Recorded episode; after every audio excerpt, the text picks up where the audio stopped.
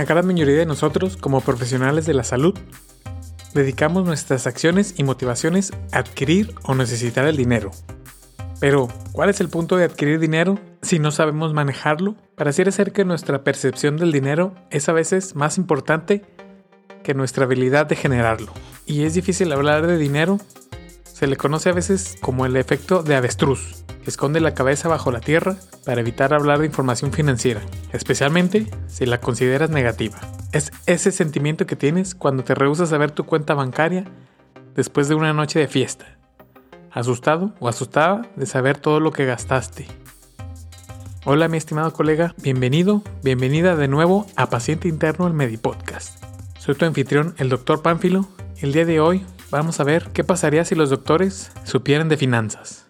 Vamos a empezar con platicar de qué tanto de verdad importa que ganes millones y millones de dólares, pesos, tu moneda local, si al final no te queda nada. Es hora de poder encontrar una solución a este paradigma del dinero. ¿Qué representa el dinero?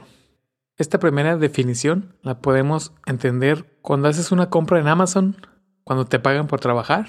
Comúnmente definimos el dinero como un medio de intercambio, un instrumento que facilita la venta, compra o intercambio de bienes entre personas. Lo podemos entender como una expresión de valor tú das una cierta cantidad de dinero para comprar algo que percibes que su valor es equivalente a esa cantidad que pagaste. En Latinoamérica a veces le damos al dinero un significado moral.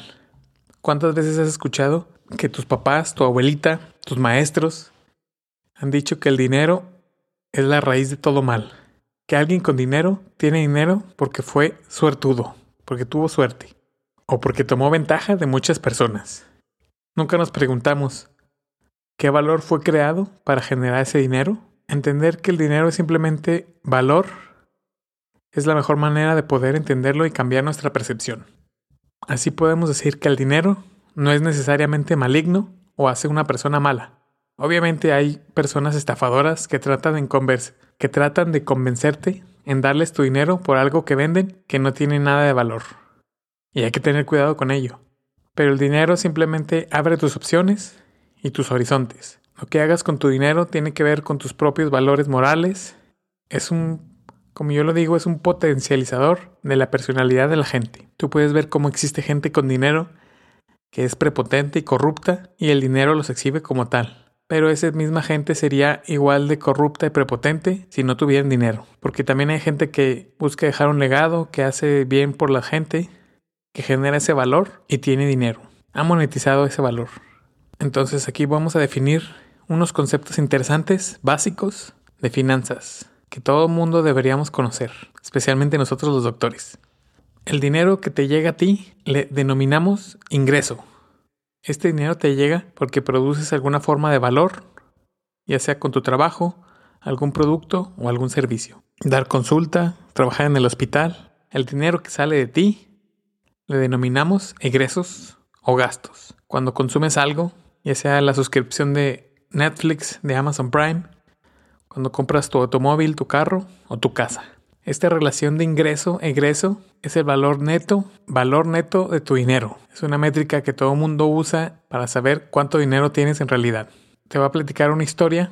Cuando yo tenía alrededor de 26 años, era el 2012, de los primeros ingresos que tuve como saliendo de la facultad. Fui a mi alma mater a presentarles un proyecto al director y a la secretaria, a la secretaria académica sobre expedientes electrónicos. Tenía la idea de poder aplicar estos nuevos expedientes electrónicos de open source, de fuente abierta, a los hospitales como, como los hospitales universitarios que teníamos en la facultad y en algunos de los consultorios que tiene la facultad, porque son de código libre, puedes eh, acomodar como lo necesites. Pero resultó que me ofrecieron en vez de eso dar un taller de informática médica a los profesores. Este taller se trataba sobre todo de tecnologías de la información en la comunicación para los profesores. Es decir, ahora me convertí en el maestro de mis maestros.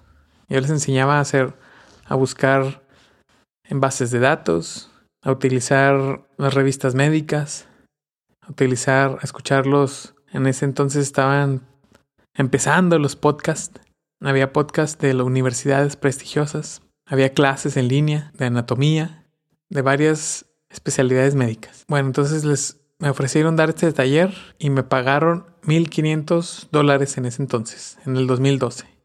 Pero si me preguntas cuánto de ese dinero que puede ingresar por hacer ese taller tengo aún en mi bolsillo o que lo haya invertido, la respuesta es cero. me lo gasté todo. Este balance entre ingreso y gasto se fue a cero. Y yo fue una gran lección, porque a pesar de que fue un buen pago para lo que para ser recién egresado y recién tener mi título y, mi cédula, en ningún otro lado me iban a pagar eso. Entonces ese balance de ingreso-gasto se fue a cero y fue una gran lección. Entonces yo te pregunto a ti, ¿cómo es tu propia relación entre tu ingreso y egreso? Piensa en todo el dinero que ha llegado a tu vida y se ha ido. ¿Cuánto de ese dinero aún conservas hoy o has invertido de alguna manera? Piensa cuál de cuál lado de esta ecuación sientes que está desbalanceada o necesita mejorarse. Tal vez sean las dos, pero para la mayoría de los profesionales de la salud, el mayor problema se encuentra en la parte de los egresos, o gastos o consumos. ¿Cuántos de nosotros no hemos visto un caso similar al mío, que algún doctor le va muy bien porque tiene dos, tres trabajos en la institución, en la institución pública, en la privada, y de todos modos vive al día a día, cheque a cheque, mes con mes. Esa relación de consumo o egresos debe ser arreglada, debe ser arreglada lo más pronto posible. Porque la producción de dinero o los ingresos de dinero no significa nada cuando tienes un problema de egresos y lo ves como las celebridades que ganan mucho dinero y empiezan a comprar y a gastarse en casas, autos lujosos, joyas. Los ganadores de la lotería que no están preparados para manejar ese dinero. Y claro, nadie nos ha preparado, nadie nos enseña a manejar el dinero. Sea poquito, sea mucho, nadie nos enseña a manejar el dinero. Por suerte, en este podcast vamos a empezar a aprender algo básico. Primero. Primer concepto que me gustaría que quedara claro es el del ahorro. ¿Qué es el ahorro? ¿Cuántos de ustedes tenían de niños una alcancilla, un marranito, un cochinito que tenía una rendija donde guardabas tus monedas o tus billetes? Y al final cuando querías sacar ese dinero tenías que romper tu alcancilla. Bueno, pues hay una forma de ahorrar es, es hacerlo de nuevo como cuando niños, tener tu alcancía, guardarla en el colchón. Otra opción es tener una cuenta de ahorro en un banco. Las ventajas es que no se queda estático como la alcancía o como el colchón. Tu dinero en una cuenta de ahorros en un banco crece poco a poco. Te da intereses. Es decir, si tú ganas, por ejemplo, si tú guardas 10 mil dólares y tiene el 1% de interés anual, quiere decir que tú ganas 100 dólares en un año. Es decir, al final del año tú tendrías 10.100 dólares. Hay un segundo concepto que va ligado a este que se llama interés compuesto. Quiere decir que no solo aumenta tu dinero con lo que depositas, sino con lo que se va acumulando. Es decir, que si el primer año ganaste 100 dólares y tienes 10.100 dólares, en el segundo año vas a ganar 101 dólares. O sea, un dólar extra. Quiere decir que mientras más dinero tengas, más intereses genera. El término que refleja este crecimiento se le llama porcentaje de rendimiento anual, o rendimiento anual o tasa de rendimiento, depende de tu país. ¿Y cómo le hacen los bancos para que te den ese dinero por abrir una cuenta de ahorros? Bueno, pues tu dinero se lo prestan a otras personas, ya sea con créditos, con préstamos, y el interés que el banco le cobra a esas personas te dan una pequeña parte a ti. Podrías pensar, ah, esto es genial, dejo mi dinerito en el banco, me da más dinero, ya no tengo que hacer nada. Bueno, en un mundo perfecto, así sería. Pero no vivimos en un mundo perfecto. Aquí entra otro tema importante que tenemos que conocer, que se llama la inflación. la inflación es el porcentaje en el que una moneda disminuye su poder adquisitivo a lo largo del tiempo. Esto lo podemos ver cuando empiezas a ver que los productos y servicios incrementan de precio, aumentan su precio. Es decir, mientras más inflación haya, menor será el valor de tu dinero porque las cosas son más caras ahora. Pero es un fenómeno que empezó a estudiarse desde 1492, cuando, cuando Cristóbal Colón llegó a América. porque el oro y la plata empezaron a fluir hacia España y se empezaron a dar cuenta que con esa inyección de dinero la gente tenía más dinero y los precios empezaron a subir.